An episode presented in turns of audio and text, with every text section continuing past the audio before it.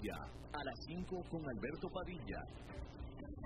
Un programa diseñado con el objetivo de llevarte diariamente un tema de actualidad, acompañado siempre de reconocidos editorialistas, de lunes a viernes a las 5 de la tarde por CRC 89.1 Radio, a las 5 con Alberto Padilla.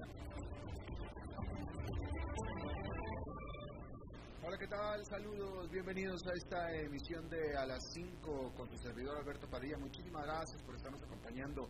Gracias a usted que lo hace a través de la señal en vivo de CRC 89.1 en Costa Rica. Estamos saliendo en vivo eh, a las 5 de la tarde y gracias a los que nos siguen también a la repetición de este programa aquí en 89.1 FM a las 10 de la noche, todos los días también. Gracias a los que lo hacen en la señal de Facebook Live ya sea en vivo o grabada en la página de A las 5 con Alberto Padilla y también pues gracias a los que nos escuchan en podcast a través de las diferentes principales plataformas. Controlando los incontrolables, el señor David Guerrero, muchos saludos. Y aquí la que ordena es la señora Lisbeth Tulet, a cargo de la producción general de este programa. Déjeme comenzar comentándole que el resurgimiento de la pandemia y consecuente restablecimiento de las restricciones y confinamientos en varias importantes zonas de los Estados Unidos podrían, de hecho, descarrilar la recuperación económica de todo el país. Pero no es el único riesgo para la recuperación. Hay cada vez más temores de que el gobierno cancele demasiado pronto la ayuda financiera clave para millones de problemadas empresas y sus trabajadores. Y cancelarlo demasiado pronto significa cancelarlo cuando estaba previsto que se iba a cancelar. El rescate masivo y crucial que el Congreso de Estados Unidos aprobó a finales de marzo por 2 billones de dólares con B, que en Estados Unidos serían trillions, incluyó el subsidio adicional semanal por 600 dólares para decenas de millones de nuevos desempleados y la continuación o la extensión de esa ayuda, muy costosa para las arcas de los estados, del Estado, es lo que está causando fuerte tensión en el Congreso en Washington. Y es que esos 600 por semana, multiplicado por decenas de millones de personas, ha sido un motor de la frágil pero recuperación económica que se ha estado registrando desde abril. Y es que de hecho desde que inició la recesión, el ingreso personal de hecho ha aumentado, cosa que es muy extraordinaria en un ambiente donde hay una, cada actividad, hay, actividad económica caída, desplomada, pero pues esto se le atribuye a esta ayuda gubernamental, la cual incluyó adicionalmente un cheque por 1.200 dólares para cada ciudadano adulto de los Estados Unidos. Sin embargo, un grupo importante de congresistas conservadores se oponen a permitir extender este pago extra por semana de 600 dólares más allá de su fecha de expiración original, que es el 31 de julio, pues aseguran que eso será un, un aliciente para que la gente no sienta necesidad de salir a buscar trabajo. Y es que esos 600 dólares semanales equivalen a más de 31 mil dólares anuales que es mejor que lo que pagan muchos trabajos en el país. Pero muchos analistas apuntan a la realidad de que si se les quitan a los desempleados esos 600 dólares semanales, lo mismo, no hay trabajos disponibles por más que salgan a buscar uno. Y por el contrario, dejarlos sin esa fuente de financiamiento clave tendría un dramático efecto dominó sobre la economía en el que la falta de ingresos se traduce en la falta de consumo, en la falta de pagos de alquileres, etcétera, aumentando la pobreza en, a todo lo largo y lo ancho del país. Porque el que no paga la renta o el alquiler es pobre y el que antes cobraba el alquiler, pues también se hace más pobre. Al respecto, la Reserva Federal de Chicago realizó un estudio sobre los 1.200 dólares que el gobierno dio a los ciudadanos y encontró que aquellos que viven al día gastaron el 68% del pago inmediatamente, mientras que aquellos que ahorran gran parte de sus ingresos mensuales gastaron inmediatamente solamente el 23% de ese cheque. El consenso de los observadores es que el Congreso terminará aprobando alguna forma de ayuda adicional a los ciudadanos, solo que con grandes diferencias solo que con las grandes diferencias y desacuerdos que existen ahí actualmente, nadie se atreve a apostar sobre qué forma y tamaño tendrá ese paquete de ayuda. Bueno, Donald Trump advirtió que si Sleepy Joe, como le dice él, Sleepy Joe, eh, es decir, Joe Biden, gana las elecciones, el mercado accionario se desintegraría. Eso fue lo que dijo Donald Trump. Sin embargo, dicho mercado accionario hasta ahora no parece inmutarse ante la perspectiva de que Trump pierda la reelección. Para empezar, las encuestas se ven muy fuertes para Biden hasta ahora, mientras que el indicador Standard Poor's 500 acaba de registrar su racha ganadora más larga desde diciembre. Hay que decir que en este momento que allá en Nueva York hubo pues, pérdidas para este principal indicador porque el índice industrial Dow Jones cayó en esta ocasión 1,39%, el Nasdaq Composite subió 0,53%, el Standard Poor's 500 con una caída de 0,56%. Sin embargo, el, el, el Standard Poor's 500 acaba de registrar hasta eh, la jornada del miércoles su racha ganadora más larga desde diciembre. Todo con las encuestas de Joe Biden aumentando. El Nasdaq ha explotado casi 53% desde el 23 de marzo. El banco de inversión JP Morgan Chase dice que un triunfo demócrata incluso podría ayudar a las acciones, aduciendo que el efecto sería neutro e incluso hasta positivo, pues los inversionistas esperan que Biden al final moderará sus propuestas de aumentar impuestos a las empresas y a los ricos para estar más acorde con la nueva economía en recesión. Adicionalmente, consideran que el eventual aumento de regulaciones a las empresas que impondrá un gobierno demócrata compensará la esperada eliminación de aranceles a las importaciones y sus recíprocas exportaciones. La historia dice que desde la Segunda Guerra Mundial han habido cinco ocasiones en las que se ha dado un presidente demócrata con un Congreso también mayoritariamente demócrata. Y esto fue en 1948, 1960, 1976, en el 92 y en el 2008. En su momento, la reacción de los mercados fue negativa, pero solo inicialmente. En cada una de estas instancias, el SP500 cayó en promedio 2,4% en noviembre, luego de esos triunfos demócratas, pero para el siguiente mes ya en promedio había ganado 3,1%. Este jueves, Joe Biden presentó sus principales propuestas económicas en las que detalló una propuesta moderada para usar el poder de compra del gobierno para impulsar la producción en sectores como energía limpia, infraestructura y cuidados de salud.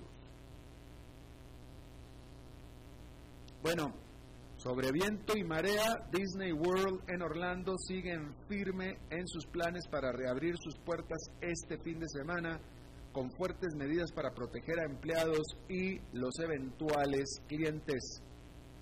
El estado de Florida está pasando por una severa ola de pandemia de COVID-19, pero aún así Disney mantiene los planes de apertura el sábado y comenzó la venta de entradas este jueves. Los parques se verán muy diferentes como eran antes. Entre los cambios, se va a tomar la temperatura del cuerpo a la entrada del parque, las interacciones con los personajes se harán a distancia y habrá barreras para distanciamiento físico en las atracciones de los parques. Habrá uso obligatorio de mascarilla o tapabocas, pero también habrá estaciones de relajación donde la gente podrá descansar de los cubrebocas. El éxito e impacto de estas medidas estará por verse. Por lo pronto las acciones de Disney han caído 19% en lo que va del año.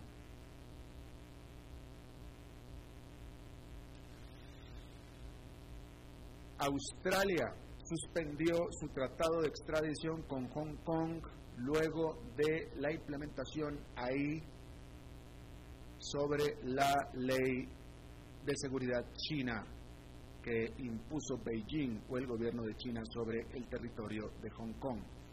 De tal manera que ahora alguien que rompa esa ley, que es rechazada por prácticamente el resto del mundo democrático, y huya, tenga que refugiarse en Australia, Australia ya no lo va a mandar de regreso a China. Estas medidas draconianas incluyen eh, provisiones para que los crímenes que sean considerados complejos, y obviamente que así los va a considerar pues quién más más que la ley, sean tratados o sean mandados a las cortes en China y no en Hong Kong, cosa pues que para ellos es peor, ¿no? Otro país que también suspendió su tratado de extradición con Hong Kong fue Canadá, precisamente por la misma razón, y hay que recordar que la Gran Bretaña dijo que abriría o facilitaría eh, el paso, el camino, para que tres millones de ciudadanos de Hong Kong puedan aspirar a la ciudadanía británica, todo como, por supuesto, rechazo a esta ley nacional. Las exportaciones de Alemania subieron un 9% en mayo, de acuerdo a las últimas cifras liberadas este miércoles, este jueves, mejor dicho. Este aumento, sin embargo, es más lento de lo que se estaba esperando por parte del consenso de los economistas. Pero un 9% es bastante vigoroso. Hay que recordar que la economía de Alemania es altamente dependiente de eh, exportaciones, en particular de productos manufacturados de alta tecnología. Y pues como precisamente el mercado internacional de Alemania se ha desplomado, el gobierno ha estado haciendo esfuerzos para reforzar la demanda doméstica. Bueno, pues Japón dijo que no va a declarar otro estado de emergencia aun cuando el, el, país está registrando cientos de nuevos casos de COVID-19 en los últimos días. El gobierno impuso un estado de emergencia nacional en abril, el cual duró hasta finales de mayo. Pero en esta ocasión el gobierno dijo que no va a tomar la misma medida, insistiendo en que esta ocasión es diferente, con muchos de estos casos siendo registrados por personas menores de 30 años, los cuales típicamente no necesitan entrar al hospital ni mayores cuidados de salud. El problema es que estas gentes menores de 30 años son los que van e infectan a los mayores de 30 años, que es uno de los casos que está pasando, en una de las situaciones que está pasando justamente en el estado de California. Una de las razones por las cuales el estado de California está sufriendo tanto es porque muchos muchachos debajo de 30 años cogieron el COVID-19 y como son medio asintomáticos y relativamente bien, entonces se salen, van, visitan, parisean y contagian a mucha más gente. Y ese es un problema importante. Bueno, hablando de aviación y de aerolíneas, la United Airlines, que es la segunda aerolínea más grande del mundo y también de Estados Unidos, le advirtió a 36 mil de sus empleados que pudieran quedarse sin trabajo. Esto es el 40% de su fuerza laboral. 36 mil empleados, una vez que el dinero que recibió por parte del gobierno para evitar despedir a uno solo se agote y esto va a ser el 30 de octubre. Y a partir de entonces, muy probablemente la empresa vaya a tener que despedir al 40% de sus empleados. Eso es en cuanto a la aerolínea. Vamos a hablar ahora acerca de la industria de la aviación. Hay que decir que,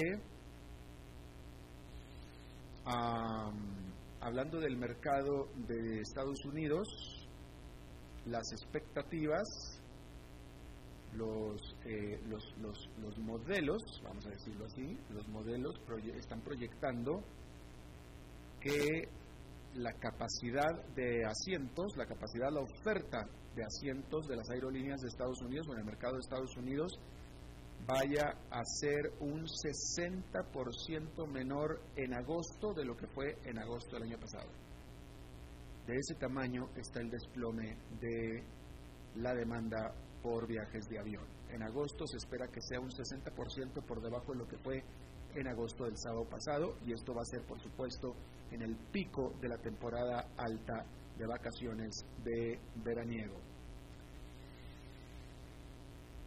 Hacia la semana de Thanksgiving, que es la tercera semana de noviembre, se espera que esto sea esto sea 50% por debajo de lo que fue un año anterior también.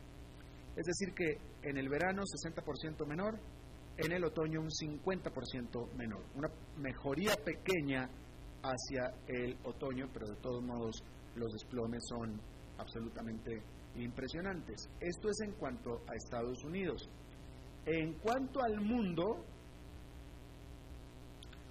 eh, se espera que, primero que nada, se espera que la próxima semana en el mundo la oferta de asientos disponibles en las aerolíneas del mundo alcance los 50 millones de asientos, alcance los 50 millones por primera vez en tres meses. Es decir, que va de subida. ¿Sí? Va de subida poco a poco. ¿Pero qué significa esto? Bueno, esto significa que la capacidad, aunque está subiendo, en este momento aún así estará el mercado en general, la industria en general, un 47% del tamaño de lo que estaba el año pasado, en todo el mundo. O sea, prácticamente, la mitad. Sea que básicamente se, se, parece a lo que está pasando en Estados Unidos, ¿sí? Pero se está esperando que eh, el, el, mercado mundial de la aviación esté un 40% por debajo de lo que estuvo hace un año. Y por cierto, eh, pues cada vez más se reafirma lo que hemos platicado aquí, cada vez se reafirma que eh, pues la industria o el lugar en donde la industria más está sufriendo es en América Latina, que es en donde definitivamente los gobiernos no han ayudado en lo más mínimo a sus aerolíneas y por eso tres de las aerolíneas más importantes de América Latina, o las tres más importantes, que son LATAM, Avianca y Aeroméxico, se han declarado en bancarrota. Por cierto que la división de LATAM de Brasil también ya se declaró en bancarrota. Pero ahí tiene usted el, ah, pues el, estado de la situación, el estado de la industria de la aviación en el mundo. Bien, hablando de los números del coronavirus, déjeme, le digo que efectivamente, como ayer le estaba yo diciendo, eh, con los 61 mil casos que presentó Estados Unidos, rompió récord definitivamente. Hoy pareciera que va a volver a romper otra vez el récord, porque a este momento Estados Unidos está registrando 57 mil contagios. Eh, hace justo cinco minutos antes de empezar esta emisión, es decir, hace alrededor de 25 minutos que me había fijado, la cifra de Estados Unidos eran 55, en 20 minutos subió, subió a 57, se actualizó a 57, así es que para las 3-4 horas que faltan del día seguramente se van a romper los 60 mil casos, con lo cual eh, muy probablemente vaya a ser un nuevo récord de contagios nuevos para Estados Unidos. Brasil que es el segundo lugar del mundo, está registrando 43 mil nuevos casos en este momento. Brasil tiene un total de 1.760.000 casos de COVID-19. Estados Unidos casi tres veces más que eso, 3.216.000. Bueno, vamos a hacer una pausa y regresamos con nuestra entrevista de hoy. A las 5 con Alberto Padilla, por CRC 89.1 Radio. Tinto, blanco, rosado, espumante, seco Dulce. El vino es como los amigos. Proviene de diferentes cepas y familias convertidas en bodegas de tradición. La Iride, una bodega personal establecida en Mendoza, Argentina, produce vino de exportación con la calidad de Mendoza, expresada en taninos frescos, frutales, remembranzas de tabaco y chocolate. Una fiesta al paladar. La Iride, vinos argentinos de tradición.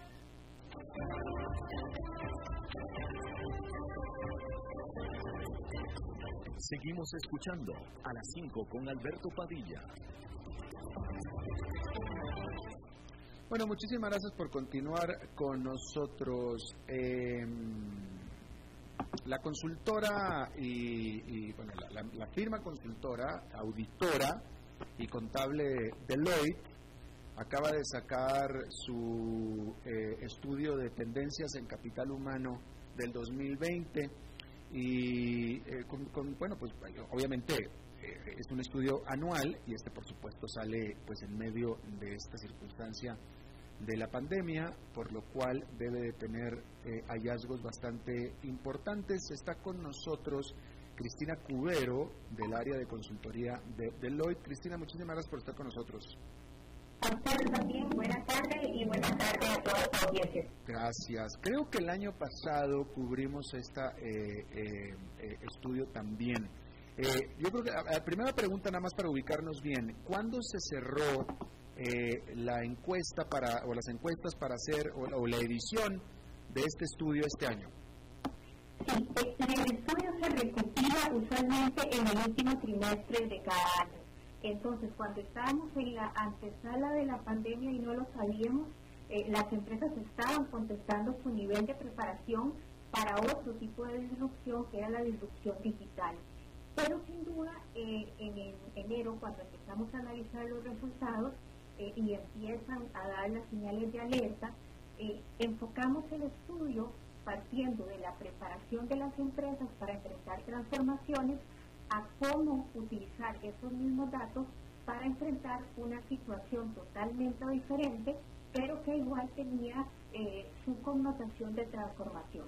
Ajá, pero, pero entonces este estudio 2020 eh, no alcanza, o hasta qué punto alcanza a reflejar la preparación, el sentimiento, etcétera, de las empresas con la pandemia o de la pandemia. No en realidad alcanza a reflejar el estado de resiliencia organizacional para enfrentar transformaciones. Efectivamente, no llega a, tener un pulso, por ejemplo, para los meses de abril y mayo, eh, donde estamos en un punto álgido de la pandemia, pero sí eh, recopila, porque en este momento nos enfrentábamos a otro tipo de transformación, que era transformación digital, y recopila cómo las empresas se sentían preparadas para enfrentarse a cierto tipo de transformación. Por supuesto, por supuesto. Llega la pandemia y es así que es una gran transformación, ¿no? Bueno, eh, eh, bueno, bueno, de todos modos es algo interesante. ¿Qué tan... Eh, ahora, una pregunta. ¿Esto es cómo se sentían las empresas o cómo en realidad estaban preparadas?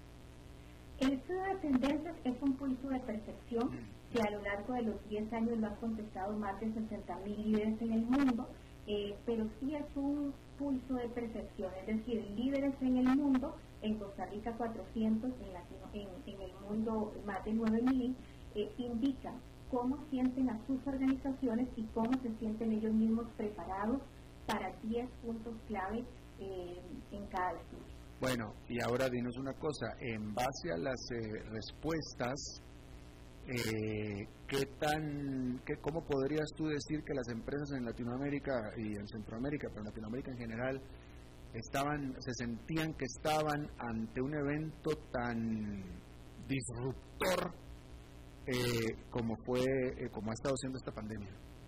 Exacto. E-, efectivamente, como lo hablamos al inicio, son dos elementos de disrupción totalmente diferentes. Eh, una es la disrupción digital, ¿verdad? Otra es un entorno donde no solo se ve amenazada la economía, sino la salud de las personas, pero atendiendo a la preparación en esos 10 puntos que la encuesta analiza, el índice de preparación de las empresas en Latinoamérica era de un 52%. Es decir, que estábamos a media tabla.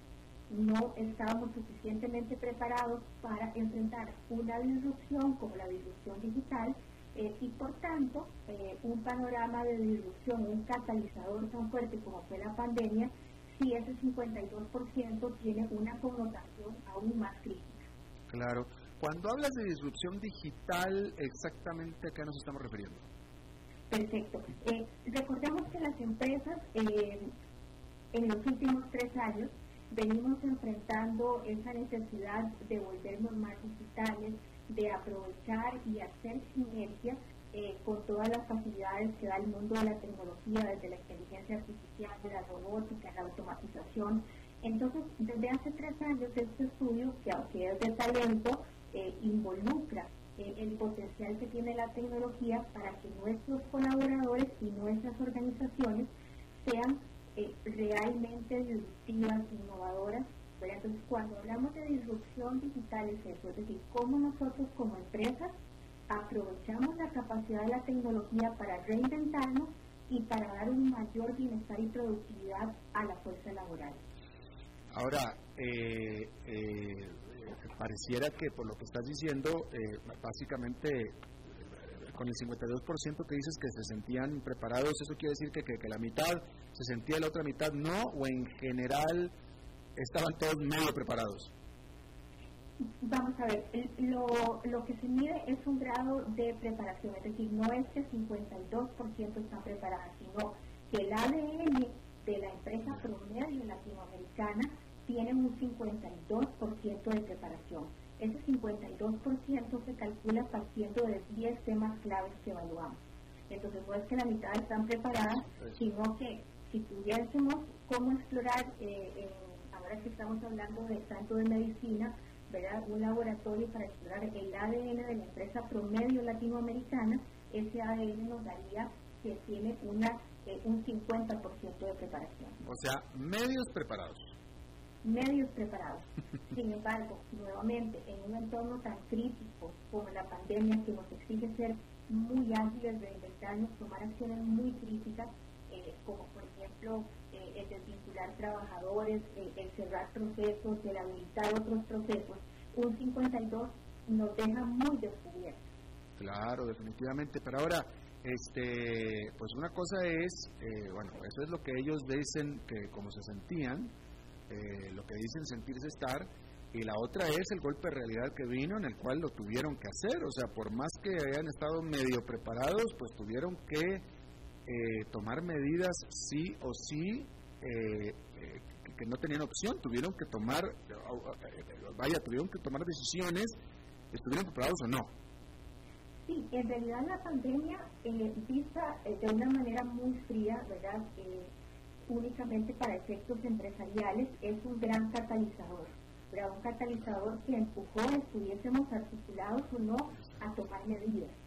El punto aquí, Alberto, es si esas medidas hubiesen sido más ágiles y menos dolorosas, si ese 52% hubiese estado para enero un poquito más preparado. Porque entonces el músculo de pasar de un entorno a otro, de enfrentar olas pandémicas, de, eh, enfrentar movimientos tan fuertes, de abrir y cerrar la economía, de repente el, el golpe hubiese sido menor eh, y, la, y, y, el proceso de maniobra de las organizaciones hubiese sido un poco más ágil. Claro, por supuesto. Oye, una pregunta, este, vaya, esto es más bien como anecdótica y paralela o periférica al estudio, pero yo quiero suponer que eh, eh, ustedes tienen identificados a quienes le hacen estas preguntas, estas encuestas, pero en realidad la pregunta que yo quiero hacer es si ustedes saben si hasta este momento de los que contestaron estas encuestas eh, han habido empresas que han desaparecido, que han tenido que cerrar. Nosotros eh, manejamos absoluta confidencialidad del estudio, pero efectivamente lo que nosotros sí podríamos hacer es una correlación de que aquellas empresas que eh, indicaron en sus rubros de preparación, eran niveles más bajos, tenían menos capacidad de respuesta a reinventarse a de un momento a otro, no vender en físico, sino vender en digital, a no tener trabajadores haciendo un, un rol eh, uno, sino un rol dos, o aumentando su capacidad de, de habilidades, es muy probable que esas empresas que no tenían esa capacidad de reinventarse, hoy lamentablemente no están. Y aquellas empresas que sí tenían esa facilidad eh, de mover eh, multicanal de canal físico a, canal digital, de mover a su gente a hacer nuevos roles, de cerrar un proceso productivo y habilitar otro, probablemente están e incluso están eh, muy fuertes en medio de un proceso tan crítico como el que vivimos. Claro. Eh, ¿Cómo se comparan las empresas de Latinoamérica con las del resto del mundo en estos sentidos? En general, em, la percepción del latinoamericano usualmente es una percepción mucho más positiva. ¿verdad? Tanto es así que los índices de preparación del mundo versus los de Latinoamérica usualmente están entre 3 y 5 puntos más bajos. ¿Esto por qué? Porque probablemente eh, hay una visión cultural de que podemos estar más fuertes o más preparados eh, que lo que podrían ver otras latitudes. Pero en general, y esto es muy importante a la hora de correlacionar datos, eh, hay una consistencia porque el ADN que nosotros evaluamos mide tres factores. La perspectiva, es decir, la facilidad que yo tengo para manejar datos, el potencial, es decir, las habilidades que tiene mi fuerza laboral para moverse y el propósito. Entonces, estos tres indicadores, cuando uno segmenta las diferentes geografías, están bastante estables. Eh, supongo que el, el, eh, el, reporte del 2021, ese sí será sumamente revelador con respecto a, ya, cuando se haya integrado ya la pandemia en las operaciones normales de las empresas, ¿no? El reporte del 2021 lo que nos da es una radiografía de cómo las organizaciones se lograron reinventar eh, y, y, qué las hizo realmente eh, frenar en algunos puntos y tener barreras interesantes.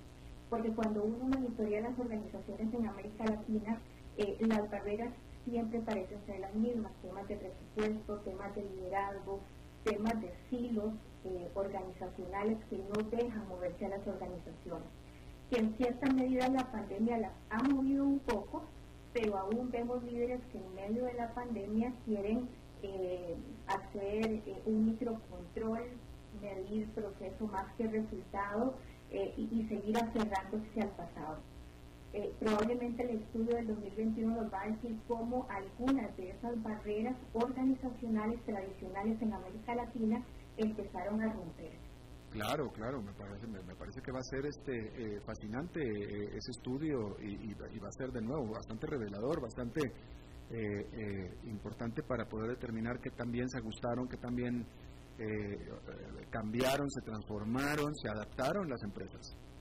Sin embargo, este estudio del 2020, Alberto, sigue una, una ruta importante, porque cuando hablamos, cuando hablamos del nivel de preparación, hace ver dónde las empresas pueden ya desde ahora, en medio de la crisis, tomar decisiones y moldearse más para ir ejercitando ese músculo de cambio. Podemos ver que, por ejemplo, en este momento, solamente una de cada diez empresas en Latinoamérica lleva estadísticas o datos de su fuerza laboral en tiempo real. Imagínese usted como empresario tomar una decisión de qué talento desvincula, dónde están sus habilidades para enfrentar la pandemia y no tener datos de su fuerza laboral. Entonces, este estudio sí revela ciertas claves que los empresarios deberían hoy, en medio de la crisis, y yo sé, en medio de, de los temas de flujo de efectivo y cadena de abastecimiento, etcétera, también tener foco para no perder un talento que es necesario para reinventar. Interesante. Ahora, eh, me suena que esta encuesta es llenada por empresas grandes. No, que tiene una composición importante. Por ejemplo, eh, en Costa Rica eh, cerca del 50% son empresas pequeñas. Eh, a nivel mundial cerca del 40% son empresas pequeñas y hay una composición importante de, de, toda, de toda una gran empresa. Claro que al segmentar los resultados tienden a variar un poco, pero el promedio general sí nos dice que las empresas no estaban preparadas eh, y tienen que hacer ciertos ajustes para seguir enfrentando este tipo de transformaciones que sin duda las vamos a seguir teniendo. Claro, ¿este estudio está disponible para el público? Este estudio está en, todas nuestras redes, eh, está disponible también en español eh, y la próxima semana vamos a estar liberando los resultados específicos para Costa Rica eh, y darles una ruta de reinvención a las empresas costarricenses. Bueno, bueno, pues este, entonces Cristina Cubero del área de consultoría de la firma Deloitte, te agradezco muchísimo que hayas hablado con nosotros. A usted, Alberto, y a su, audiencia. Buena tarde. Buena tarde, gracias. Vamos a hacer una pausa y regresamos con Fernando Francia.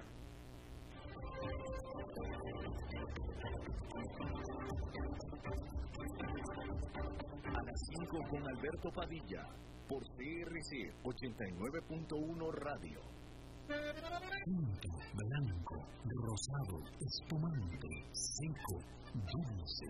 El vino es como los amigos. Proviene de diferentes cepas y familias convertidas en bodegas de tradición. La Iride, una bodega personal establecida en Mendoza, Argentina, produce vino de exportación con la calidad de Mendoza, expresada en taninos frescos, frutales, remembranzas de tabaco y chocolate. Una fiesta al paladar. La Iride, vinos argentinos de tradición.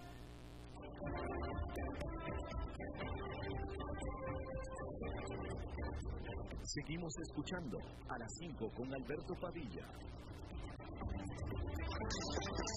Bueno, es jueves, sí, los jueves son de nuestro colaborador Fernando Francia. Fernando, ¿cómo estás? Muy bien, ¿qué tal? Qué gusto estar hoy unos minutitos más temprano que lo ya acostumbrado. ¿eh? Lo que significa más tiempo para ti, Fernando. Qué generosidad absoluta. Acá porque dio por ti David Guerrero. ¿eh? Yo no quería, pero David dijo, hay que hacerlo con Fernando y bueno, hay que hacerlo. Yo sé que yo sé que tengo gente ahí que en cualquier momento es a las 5 sin Alberto Padilla y ya, vamos e, a dar el golpe de Estado. O como dice, como dice el propio David Guerrero, a las 5 con cabecita de algodón.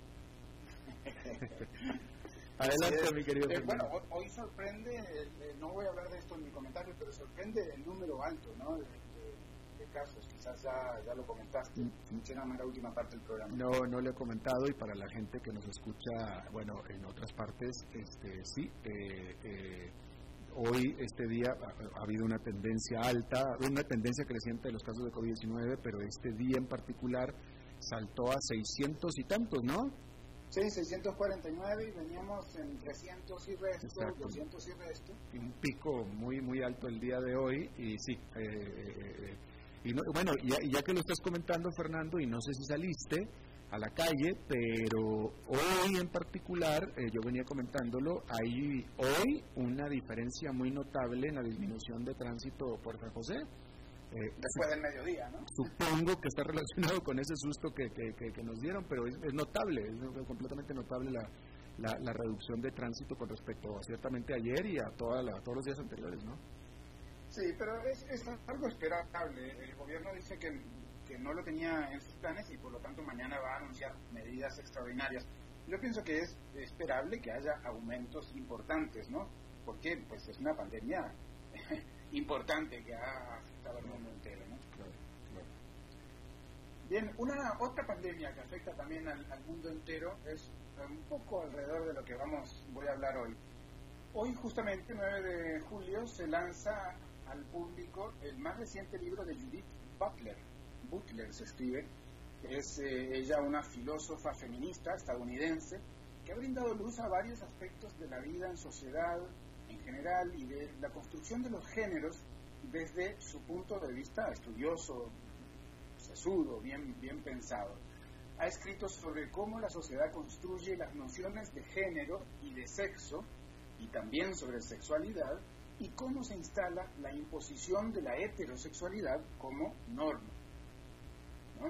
Y eh, bueno, sus libros anteriores son varios, pero tres de ellos, El género en disputa, libro considerado como obra fundamental de la teoría queer y tomado por muchos movimientos feministas y LGBT. También está Cuerpos que importan y Deshacer el género. Son casi que tratados filosóficos, yo tengo aquí un par de ellos, em, que tocan el psicoanálisis, la antropología, la sociología, eh, la política, en fin, por supuesto la sexualidad, eh, básicamente la conducta humana, ¿verdad?, alrededor de cómo nos organizamos en sociedad. Ella es considerada la pensadora más influyente de nuestro tiempo sobre temas de género, sexualidad y feminismo. Ahora viene con el libro que se llama Sin Miedo, sobre las violencias y sobre las formas de resistencias a esas violencias. Hace unos días salió publicado un adelanto en el diario El País de Madrid de ese libro y hoy se publica en la editorial Taurus. Y en el adelanto, publicado en el país, eh, todavía, eh, bueno, obviamente no he conseguido ese libro de, Butler, pero ahí en ese adelanto asume que el lenguaje es un arma poderosa en la estructura de poder de una sociedad. A partir de eso se pregunta a ella, ¿cuáles son esas vidas que si se pierden no se considerarán en absoluto una pérdida? Ojo que pregunta importante. ¿Es posible que algunos de nuestras, algunas de nuestras vidas se consideren llorables y otras no? Bueno, ojo porque apunta al duelo eh, ella en estas preguntas, al duelo posible en la pérdida de vidas a partir de la violencia en sociedad, de la violencia institucionalizada incluso. Y Butler continúa, si una vida se considera carente de valor, si una vida puede destruirse o hacerse desaparecer sin dejar rastro o consecuencias aparentes, eso significa que esa vida no se concebía plenamente como viva y por tanto no se concebía plenamente como llorable. Leyendo esto, enseguida pensé en muchas cosas, pero en algo que nos amarra a la realidad costarricense, en Luani eh, Salazar, la mujer que había desaparecido y que luego fue hallada sin vida por sus propios familiares y que esos familiares acusaban al OIJ de no haber actuado eh, de forma oportuna. La misma incluso que el propio director del organismo de investigación judicial se encargó de anunciar públicamente en plena Asamblea Legislativa aspectos de su vida personal. En esa sesión, Walter Espinosa, el titular del OIJ, dijo que nosotros, el OIJ, no tenemos distinciones entre hombres y mujeres. Y que si me preguntan, son comillas, son, una cita textual, por un protocolo para mujeres desaparecidas no lo tenemos, solo para personas desaparecidas. Resulta increíble su cinismo, porque eh, es evidentemente eh, la, la, violencia claramente no es igual para hombres que para mujeres en este mundo, no es de la misma forma, no se da de la misma manera. Ignorar eso es ignorar los fundamentos mismos de la construcción de nuestras sociedades basadas una historia machista y patriarcal, como, como, es lo que vivimos. Eso sí, es casi como decir, no tenemos políticas de accesibilidad para personas con alguna discapacidad, somos todos seres humanos sin distinción. Luego sobra quienes señalan que mueren más hombres que mujeres, pero ese no es el punto. Mueren hombres y mujeres por distintas razones. El punto es que existe la violencia hacia las mujeres y que hay asesinatos, que se llaman femicidios, porque se matan mujeres por el hecho de ser mujeres. Eso está incluso ya tipificado en el ordenamiento jurídico costarricense. El defensor de la madre de Luani considera que los argumentos de Walter Espinosa son estigmatizantes sobre la muchacha y que además muestran un odio terrible hacia las mujeres. Y vuelvo a Butler, a la filósofa, hay muertas no llorables, hay muertes que importan menos, pareciera. La filósofa estadounidense, además es profesora en la Universidad de California, dice que si convenimos en que toda persona debería ser libre de aspirar a una vida vivible y despojada de violencia, entonces estamos aceptando que toda vida debería ser idealmente libre de ejercer ese derecho. O sea, que, todas, todos aquellos que son privados de su vida por medio de la violencia son víctimas de una injusticia radical. Injusticia radical. La injusticia radical es la que vive ahora la madre de Luani, quizás. Pero no solo ella, miles de víctimas de femicidios que quedaron en impunidad vivieron esa injusticia radical y sus familiares siguen muchas veces sin poder siquiera llorar a sus seres queridos. Se suma a esa lista, indica Butler en ese adelanto que se que, eh, por ejemplo, las abuelas de Plaza de Mayo en Argentina, las mujeres de negro, o eh, las familias de, la, de, la, de, las, eh, de, las, los desaparecidos de Ayotzinapa, por citar algunos ejemplos. Pareciera que la filósofa que desde 2015 es doctora honoris causa en la Universidad de Costa Rica, se hace muy actual y agrega que este poder de aterrorizar Fernando Fernando se nos fue a proteger o a procesar o que inflige sí estoy eh, ah, sí, pero hubo una interrupción y te, te quedaste cuando estabas diciendo el poder de, y ahí se cortó un ratito. Ah, ok. Porque, bueno, esta es una cita de Butler otra vez. Este poder de aterrorizar, el que por descontado recibe el respaldo y el apoyo, el refuerzo de la policía, que se niega a proteger o a procesar, o que inflige, inflige ella misma violencia sobre las mujeres que se atreven a denunciar legalmente la violencia que sufren o de la que son testigos. En fin, hoy se publica este libro en español, que además eh, incluso en sus páginas cita a la socióloga y catedrática costarricense Montserrat Zagot, cuando dice, Montserrat, que el femicidio expresa de forma dramática la desigualdad de relaciones entre lo femenino y lo masculino y muestra una manifestación extrema de dominio, terror, vulnerabilidad social, de exterminio e incluso de impunidad. Hasta ahí la cita de Montserrat Zagot, incluida en el libro de eh, Judith Butler. Viene el caso, con tantos casos que quedan impunes o que simplemente son tratados de una manera estigmatizante o discriminatoria. Butler dice además, las poblaciones se dividen a menudo, demasiado a menudo, entre aquellos cuyas vidas son dignas de protegerse a cualquier precio y aquellos cuyas vidas se consideran prescindibles. ¿Este libro, este libro ya está a la venta? Ya está a la venta, eh, sí, a partir de hoy, en español. Antes seguro estaba en inglés. Sí, este tipo de cosas, perdóname, este tipo de cosas este eh, eh, interesante porque están, son perniciosas y, y, el principal problema que existe es que los, eh, vaya, es la inconsciencia hablando hablando de, los feminicidios y del machismo tan imperante en, toda nuestra cultura latinoamericana es es que eh, es tan pernicioso que no lo vemos eh, eh, necesitamos una filósofa y de Estados Unidos que venga a, ponernos en la cara para, para decir, ah, caray, sí es cierto, ¿no? Pero porque nuestra vida, nuestra vida diaria no nos damos cuenta, pero tampoco las muchas mujeres tampoco se dan cuenta, ya viven con eso y, no, incluso mujeres que dicen que no existe, es como el pez en el agua que, le pedís analizar el agua, ¿no? Eso es lo que es precisamente lo que, lo que estoy diciendo. Y, y, es, una, es una tristeza, ¿no? Es una tristeza. Y cómo, a mí lo que me justo leí ayer, este texto publicado ya en el país de España, eh, y, y enseguida lo vinculé con lo que nos pasa a diario, y lo está diciendo alguien eh, bueno, estuvo en Costa Rica en 2015, pero no creo que sea una estudiosa de Costa Rica, es una estudiosa de la sociedad en general.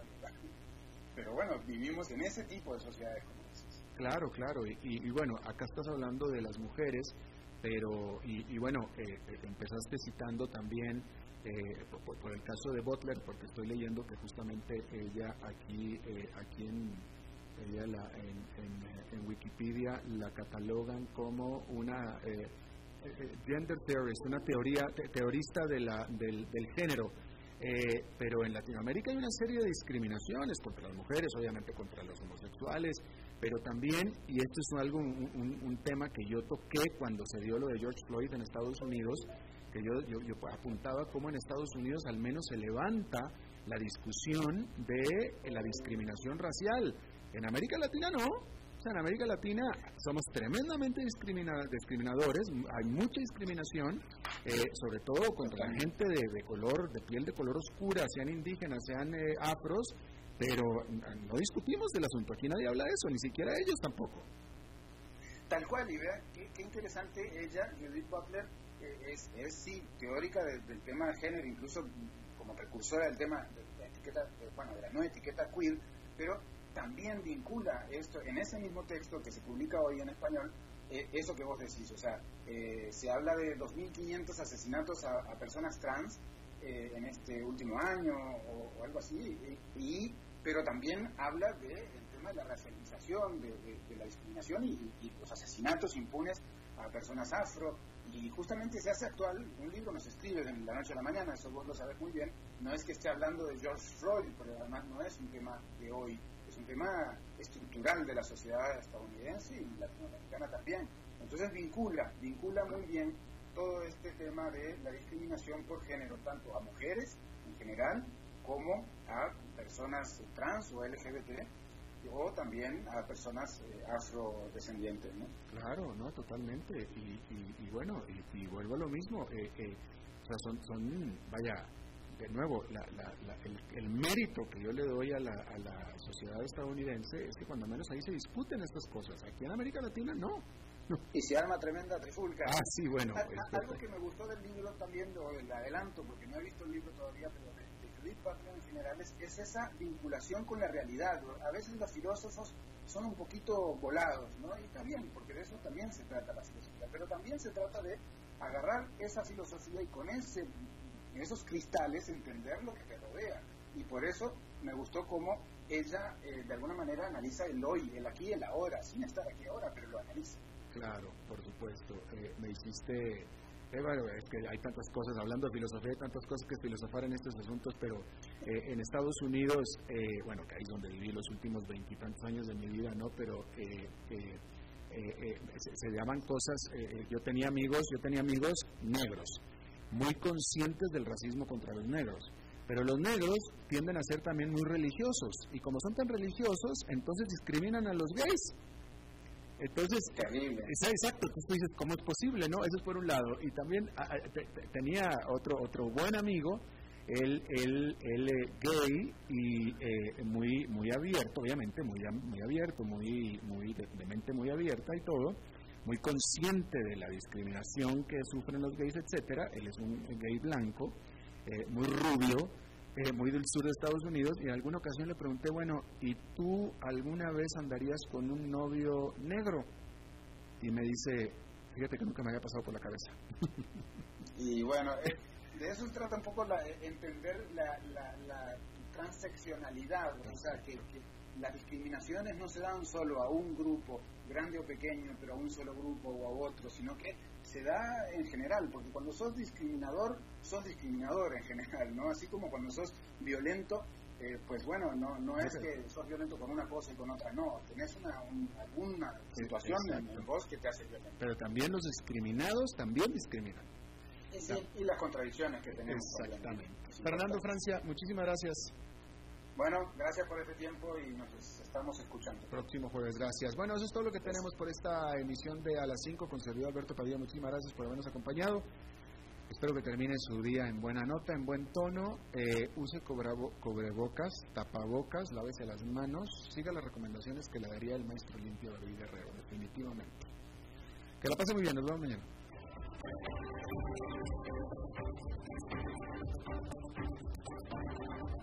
Concluye a las 5 con Alberto Padilla. Un programa diseñado con el objetivo de llevarte diariamente un tema de actualidad, acompañado siempre de reconocidos editorialistas, de lunes a viernes a las 5 de la tarde por CRC 89.1 Radio, a las 5 con Alberto Padilla.